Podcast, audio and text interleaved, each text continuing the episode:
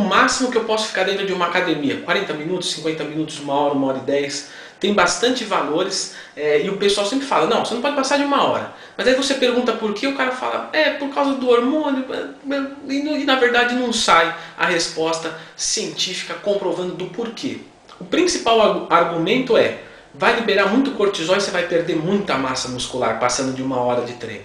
Tá? Na verdade, o cara que falou isso, eu tenho certeza que ele nunca leu um artigo de cortisol. Ele nunca estudou o cortisol a fundo. Ele deve ter lido o cortisol que passa ali no, no, no blog, não sei o que, no fórum, não sei o que lá. Agora, pegar um artigo científico e ler o que o cortisol é e faz, ele não fez. Tá? Porque se ele tivesse feito, ele saberia que é um hormônio necessário para o corpo, benéfico. Ninguém vive sem cortisol. Ele não é vilão. Catabolismo não é só perder massa muscular. Catabolismo, molécula maior, transformou em molécula menor e esse resto eu usei como energia. Se isso é na massa muscular, é ruim. Se isso é na gordura, é emagrecimento.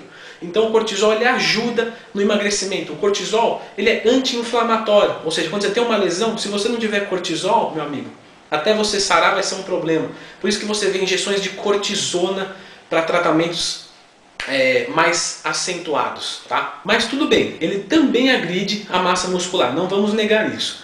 Mas não é quilos e quilos de massa muscular. Passei de uma hora de treino, perdi meio quilo de massa muscular. Imagina, se fosse isso, tava todo pedreiro, tava morrendo. Então você pode sim passar é, de uma hora de treinamento se a sua carga semanal for adequada. Veja bem, se você treinar três vezes por semana de duas horas, são seis horas semanais. Se você treinar seis vezes por semana de uma hora, são seis horas semanais. Então o resultado vai ser mais ou menos parecido. O cortisol ele não começa a liberar depois de uma hora.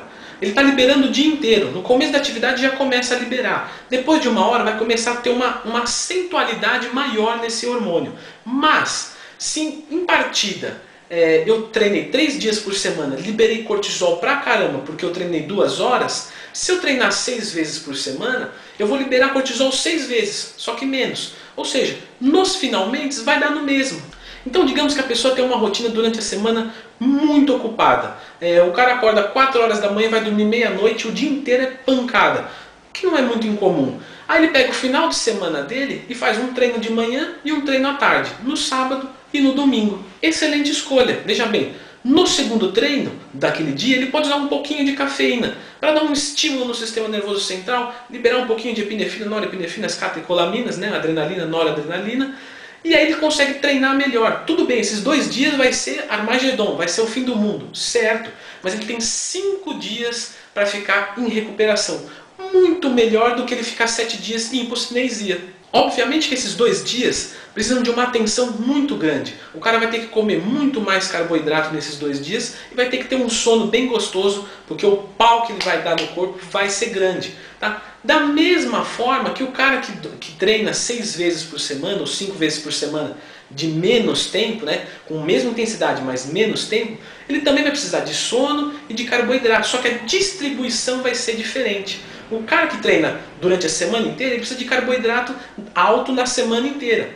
O cara que treina só final de semana, ele faz um carboidrato ainda mais alto no final de semana e durante a semana ele põe um carboidrato moderado, só para manter o anabolismo. Então para com isso de que passou de uma hora, já acabou com os resultados, estraguei o meu treino se eu passei de uma hora. Tá? Isso não vai acontecer, você tem que começar a ver os resultados de forma unificada e não fracionada. Tá? O que você faz na segunda-feira tem o mesmo valor que você faz na terça, na quarta, na quinta, no sábado e no domingo.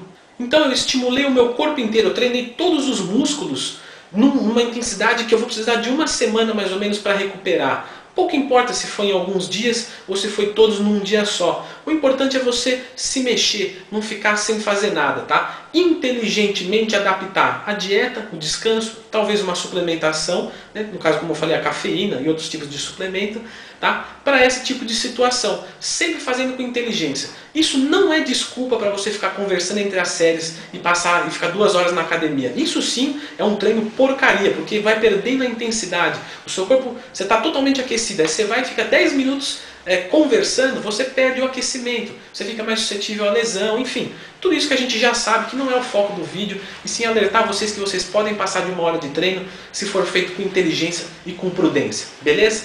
Galera, se gostaram do vídeo, Clica no gostei, se inscreve no canal, tem a minha loja de camisetas, a página de motivação e o meu Facebook, beleza? Tudo aqui na descrição. Obrigadão, valeu.